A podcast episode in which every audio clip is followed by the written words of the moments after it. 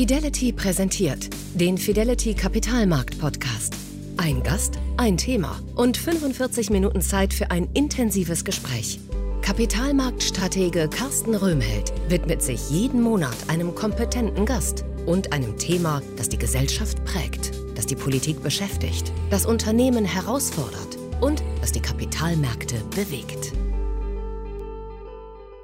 Zitronenfalter falten keine Zitronen. Das wissen Sie natürlich. Aber haben Sie sich schon mal gefragt, ob der Kapitalmarkt wirklich ein Markt für Kapital ist?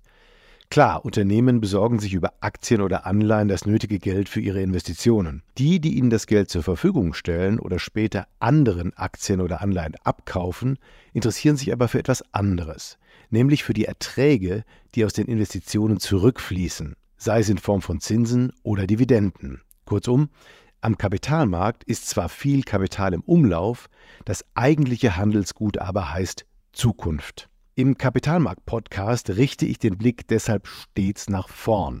Ich will verstehen, wie Menschen auf unsere Zukunft blicken. Ich will wissen, was ihnen Sorgen macht. Vor allem aber, was sie erwarten. Ich bin überzeugt, dass das die Voraussetzungen für kluge Anlageentscheidungen sind. Zumal in einer Zeit, in der wir wenig darüber wissen, was auf uns zukommt. In der heutigen Podcast-Folge geht es um meine Gespräche während der vergangenen zwölf Monate. Und das soll nicht bloß ein Rückblick sein, sondern ein Blick zurück nach vorn. Weil am Kapitalmarkt eben nicht entscheidend ist, was war, sondern was kommt. Mein Name ist Carsten Röhmheld. Ich bin Kapitalmarktstratege bei der Fondsgesellschaft Fidelity. Und ich hoffe, dass meine Gespräche auch Ihnen helfen, zu besseren Anlageentscheidungen zu kommen. Ich freue mich über Ihr Feedback, über Bewertungen und Abos für den Podcast, den wir auch im Jahr 2024 fortsetzen werden, mit besonderen Gesprächspartnerinnen und Gesprächspartnern und besonderen Perspektiven. Beginnen wir mit einer der großen Zukunftsfragen dieser Tage. Wohin treibt die Inflation? Diese Frage beschäftigt uns nicht erst seit gestern. Tatsächlich habe ich sie schon Anfang April dem Geldpolitikforscher Volker Wieland gestellt. Der war fast zehn Jahre bis zum Jahr 2022 einer der fünf sogenannten Wirtschaftsweisen. Noch heute veranstaltet er regelmäßig Konferenzen über die Arbeit der Europäischen Zentralbank. Wieland sagte mir, dass die Inflation langfristig problemlos wieder auf 2% sinken kann, wenn die Notenbanken das wollen. Denn sie allein haben die Macht, darüber zu entscheiden. Also langfristig ist es innerhalb der Macht der Notenbanken, die Inflation dorthin zu bekommen, wo sie sie haben wollen. Denn ohne Geld keine Inflation. Also letztendlich, was ist Inflation? Inflation ist die Veränderung der Kaufkraft des Geldes. Und das Geld wird natürlich von den Notenbanken geschaffen. Das ist nicht mehr so viel Bargeld. Also es, man spricht immer vom Gelddrucken, aber es ist heute viel einfacher. Man schafft das Geld sozusagen aus der Luft, indem man im Computer eine Zahl nach oben fährt. Also die Zahl äh, auf dem Konto, da hat eine Bank ein Konto bei der Notenbank und das wird halt mal digital erhöht. Wir haben in dem Gespräch viel über Vertrauen gesprochen, über Erwartungen und Schocks. Und ich habe mitgenommen, dass wir der Zukunft nicht ausgeliefert sind, sondern überaus handlungsfähig. Wir haben kein Erkenntnisproblem, aber womöglich manchmal eines bei der Umsetzung. Bei diesem Gedanken kommt mir Manuel Attuk in den Sinn. Er ist Informatiker und Experte für Cybersicherheit. Attuk hat sich beim Chaos Computer Club einen Namen gemacht und gehört zu den Gründern der sogenannten Arbeitsgruppe Kritische Infrastrukturen. Das ist ein loser Zusammenschluss engagierter Fachleute, die sich in der Regel beruflich mit IT-Sicherheitsfragen befassen und ehrenamtlich die Politik beraten, damit die Versorgungssicherheit der Bevölkerung steigt. Genau um die sorgt sich Attuk. Warum? Weil wir, wie er sagt, zu viele schwachstellenbehaftete Systeme betreiben, die sich durch Cyberkriminelle leicht angreifen, ausspionieren und lahmlegen lassen. Und dann beginnt viel zu oft die Tätersuche, sagt Atuk. Hören Sie selbst. Und dann sagen wir als AG Kritis ganz klar, es kann euch völlig Wumpe sein, wer der Täter ist und woher der kommt oder wie viele es sind und was deren Interesse ist. Die Schutzmaßnahmen sind relevant. Lasst doch den, den staatlichen Akteuren den Auftrag, Täter zu ermitteln für euch ist doch relevant, wenn eine Verschlüsselung stattfindet, was braucht ihr? Zum Beispiel ein funktionales Backup. Wenn jemand euch die Umgebung zerstört, was braucht ihr? Ach ja, immer noch ein aktuelles Backup. Wenn jemand eindringt und irgendwelche Dinge tut und ihr könnt es nicht feststellen und sagt, bis wir das analysiert haben, sind Wochen um, braucht man ein Backup. Kümmert euch doch mal darum, dass ihr eure Hausaufgaben macht. Das passiert aber leider nicht, weil alle irgendwie lieber diskutieren, ob es jetzt ein Russe, weiß ich nicht, ein, ein Südsuahili war oder ein äh, Nordamerikaner. Manuel Attuk, das klingt hier gut durch, ist ein Freund der deutlichen Worte und war dementsprechend ein überaus erfrischender Gesprächsgast. Das Thema Cyberattacken bleibt uns in jedem Fall erhalten und der Podcast ist, so viel kann ich verraten, überaus gut gealtert. Das gilt genauso für mein Gespräch mit der Mathematikerin Gitta Kutiniok, in dem es um Chancen und Risiken der künstlichen Intelligenz ging. Die KI-Technologie hat die Kapitalmärkte zuletzt ja regelrecht elektrisiert. Und seit durch ChatGPT viele unmittelbar in Kontakt damit gekommen sind, ist der Boom allgegenwärtig. Parallel dazu läuft die Debatte um Gefahren und Regulierung heiß. Gita Kutinjok betrachtet KI weder als Anlass für einen Hype, noch sieht sie unsere Arbeitsplätze oder gar die Menschheit in Gefahr. Dagegen beschreibt sie plastisch die großen technischen Fragen. Eine ist die nach der Erklärbarkeit. Können wir nachvollziehen, was eine KI tut? Eine andere ist die nach der Robustheit. Trifft eine KI verlässlich richtige Entscheidungen? Auch der hohe Bedarf an Datenmengen und an Energie begrenzen derzeit den Einsatz. Unterm Strich ist die Mathematikerin überzeugt, KI ist ein Segen für die Menschheit. Also ich persönlich sehe sehr viele Vorteile von KI für die Entwicklung der Gesellschaft in eigentlich allen Bereichen. In dem Sinne, dass KI uns ein wirklich extrem wertvoller Helfer sein wird. Denken Sie zum Beispiel auch an den demografischen Wandel. Auch dort ist es so, dass zum Beispiel Roboter älteren Menschen dann helfen können. In dem Sinne sehe ich eigentlich sehr positiv in die Zukunft. Es tut gut, eine so zukunftsoptimistische Stimme zu hören, gerade in einer Gegenwart, in der wir weltweit auf so viele Krisenherde blicken. Drei Gespräche, in denen die politische Unsicherheit für mich besonders spürbar war, will ich noch einmal aufgreifen. Sie stehen exemplarisch dafür, dass unsere Zukunft auch geprägt sein wird von politischen Weichenstellungen im Hier und Jetzt. Zunächst hören wir rein in ein Gespräch mit Max Zenglein. Er ist Chefvolkswirt beim renommierten Mercator Institute for China Studies. Ich habe ihn in Taiwan als Mikrofon bekommen und aus der Ferne mit ihm darüber gesprochen, warum China für den Westen auf so vielen Feldern vom Wirtschaftspartner zum neuen Rivalen wird. Wissen wollte ich dann schließlich, ob es klüger ist, jetzt aus Geschäften mit China auszusteigen oder weiter ein aktiver Partner zu bleiben. Seine Antwort war eindeutig.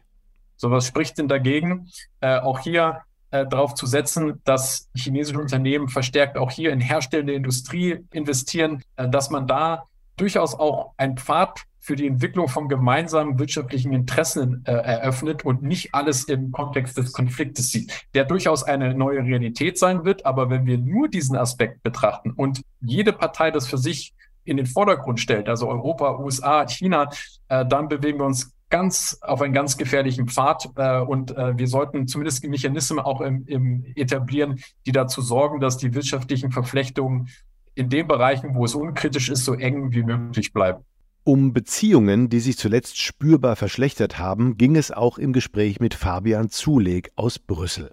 Er ist Geschäftsführer beim European Policy Center, einer der größten und einflussreichsten politischen Denkfabriken für EU-Politik und ein Kenner der britischen Politik. Genau zu dem Thema haben wir uns verabredet. Zu einer Zwischenbilanz über die bisherigen Brexit-Folgen. Und, was soll ich sagen? Zuleg hat in seiner Analyse bestätigt, dass die britische Wirtschaft massiv unter dem Brexit gelitten hat. Das Bruttoinlandsprodukt ist geschrumpft, die Schulden sind gewachsen, die Schere zwischen arm und reich hat sich weiter geöffnet. Aber was, glaube ich, äh, sehr viel wichtiger ist, ist, dass in dieser schwierigen wirtschaftlichen und politischen Lage Großbritannien ein wichtiges Werkzeug aus seinem Arsenal entfernt hat, um damit umzugehen, weil die EU eben zusammenarbeiten kann um solche Probleme anzugehen. Also wenn ich jetzt zum Beispiel sehe, eine de, der großen Themen, die in den nächsten Jahren auf jeden Fall auf der Agenda stehen wird, ist Industriepolitik. Was für eine Industriepolitik machen wir? Wir sehen ja auch, Industriepolitik wird längst in der ganzen Welt gemacht. Das wird in Amerika gemacht, das wird in China gemacht. Ja, und wie besteht man in so einem Wettbewerb? Wie besteht man, wenn man ein kleines Land ist mit beschränkten Mitteln? Da würde ich sagen, äh, ist man sehr viel besser dran, wenn man in einem Zusammenschluss mit anderen Ländern agieren kann. Und das ist die Möglichkeit, die Großbritannien jetzt nicht mehr hat. Mit diesen Konsequenzen werden wir in Zukunft leben müssen, sagte mir Zuleg. Denn ein Rückfahrtticket in die EU hat Großbritannien nicht. So wirken die schlechten Entscheidungen aus der Vergangenheit weit fort in die Zukunft. Dass das auch besser geht, darauf hofft Janek Steitz von der Berliner Denkfabrik Dezernat Zukunft. Er hat mir seine Vision einer nachhaltigen Industriepolitik für Deutschland und Europa skizziert, mit der wir das Klima schützen und wettbewerbsfähig bleiben grüner Stahl, effizientere Anlagentechnik, neue Energieformen. Mit einem solchen Mix will Steitz in die Zukunft aufbrechen. Zur Wahrheit gehört auch, wir haben in Deutschland nicht die besten Voraussetzungen für eine klimaneutrale Schwerindustrie. Langfristig wird es aber so sein, und das sieht man eben jetzt auch, zum Beispiel USA schon über den Inflation Reduction Act, aber auch Australien, die wirklich jetzt massiv die Erneuerbaren hochfahren, dass Industriestandorte an anderen Teilen der Welt wirklich auch in, in die Transformation einsteigen und dass dort die Perspektive ist, dann eben auch die Welt mit klimaneutralen Produkten zu beliefern. Das heißt, für Deutschland ist dann eben auch ganz konkret die Alternative, dass ein Teil der Grundstoffe, die man heute noch hier produziert, in der Zukunft importiert werden. Was bedeutet das für unsere Abhängigkeit von anderen Staaten? Steitz liefert dazu eine präzise Analyse. Letztlich, so sagt er, senkt der Import erneuerbarer Energien unsere Abhängigkeit. Sonne und Wind sind in viel mehr Ländern verfügbar als Öl und Gas. Ob wir diese Energie nun direkt importieren oder in Form eines grün produzierten Grundstoffs wie beispielsweise Ammoniak, spiele keine Rolle. Zwar kostet der Ausstieg aus Teilen der energieintensiven Industrie Arbeitsplätze. Andererseits bleiben Jobs in nachgelagerten Produktionsketten erhalten. Und Massenarbeitslosigkeit sei nun ohnehin keine große Gefahr in einer Zeit des Fachkräftemangels. Über die Zukunft unserer Arbeitswelt habe ich noch mit zwei weiteren Forscherinnen gesprochen. Im Gespräch mit Arbeitsmarktforscherin Melanie Ahns ging es um die Folgen der Digitalisierung auf den Arbeitsmarkt. Ich wollte von ihr wissen, ob uns Maschinen und KI in Zukunft die Jobs wegnehmen. Ihre Antwort? Die Leute werden anders arbeiten, die Berufe ändern sich. Deswegen werden sie aber noch lange nicht entlassen, sondern die meisten werden von ihren Arbeitgebern weiter geschult, auf vielleicht andere Tätigkeiten gesetzt, bleiben aber sehr wohl weiterhin beschäftigt. Und zum anderen, selbst wenn eben zum Teil Entlassungen ziehen sollten, dann entstehen aber eben natürlich auch andere Tätigkeiten an anderer Stelle, neue Berufe. Und unterm Strich ist uns die Arbeit in der Vergangenheit nicht ausgegangen. Und ähm, ich sehe auch keinen Grund zu denken, dass das jetzt der Fall sein sollte, nur weil KI jetzt plötzlich andere Berufe betrifft, als das vielleicht vorher der Fall war. Zuversicht ist also angebracht. Und diese Haltung gilt selbst für unser öffentliches Rentensystem, das unmittelbar mit der Arbeitswelt zusammenhängt. Und das unter Druck geraten wird, wenn immer weniger Menschen arbeiten und immer mehr Menschen im Ruhestand leben. Alexia Fürnkranz-Preskawetz, Expertin für alternde Gesellschaften aus Wien, hat im Gespräch ein Plädoyer für eine Reform der Rentensysteme gehalten.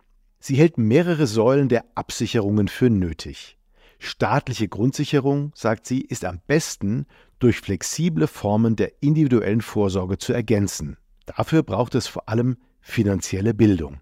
Also ich glaube, wir haben es noch nicht geschafft, auch die Leute entsprechend auch so vorzubereiten, dass sie selbstständig eine Wahl treffen können, um auch entsprechend sicher ihre Pension dann gestalten zu können. Also ich glaube, der Staat soll helfen und das würde ich immer betonen. Er soll auch eine gewisse Aufgrundsicherung und er soll auch einen Transfer auch zwischen den Gesellschaftsgruppen ermöglichen. Aber wir müssen es einfach auch schaffen, dass unsere Gesellschaft fitter wird im Sinne von finanziellen Investitionen, finanziellen Überlegungen auch für die Pension.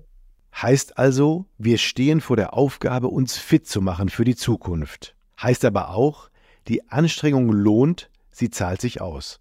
Genau deshalb, so scheint mir im Rückblick auf dieses von Krisen geprägte Jahr, ist es so wichtig, positiv nach vorn zu blicken und das Gute zu erwarten. Nur, wie kommen wir dahin? Das ist eine Frage für den Psychologen. Und deshalb habe ich mir zum Abschluss einen der bekanntesten Psychologen unseres Landes in meinen Podcast eingeladen. Stefan Grünewald, Autor von Bestsellern wie Deutschland auf der Couch oder Die erschöpfte Gesellschaft. Stefan Grünewald beschreibt den Zustand unserer Gesellschaft als depressiv. Immer mehr Menschen, so sagt er, sind verängstigt und ziehen sich ins Private zurück, den einzigen Ort, aus dem sie Zuversicht schöpfen. Er sagt aber auch, wir können es schaffen, wieder zurück in die Spur zu finden. Wenn es gelingt, Gemeinschaft mit Selbstwirksamkeit zu verbinden, wenn es gelingt, Events zu kreieren, wo die Menschen das Gefühl haben, aha, hier werde ich gebraucht, hier habe ich auch eine sinnvolle Aufgabe, dann entsteht wieder ein sozialer Wirkungsraum.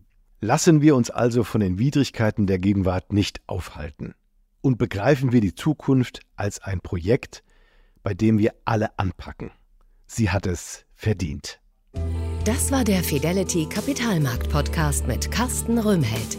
Weitere Informationen finden Sie in der Podcast-Beschreibung und auf fidelity.de. Wertentwicklungen in der Vergangenheit sind keine Garantie für zukünftige Erträge und Ergebnisse. Der Wert von Anteilen kann schwanken und wird nicht garantiert. Anleger werden darauf hingewiesen, dass insbesondere Fonds, die in Schwellenländern anlegen, mit höheren Risiken behaftet sein können. Die dargestellten Standpunkte spiegeln die Einschätzung des Herausgebers wider und können sich ohne Mitteilung darüber ändern.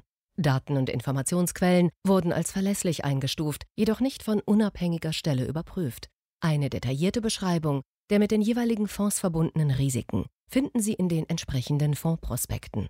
Fidelity übernimmt keine Haftung für direkte oder indirekte Schäden und Verluste. Weitere Informationen finden Sie unter fidelity.de.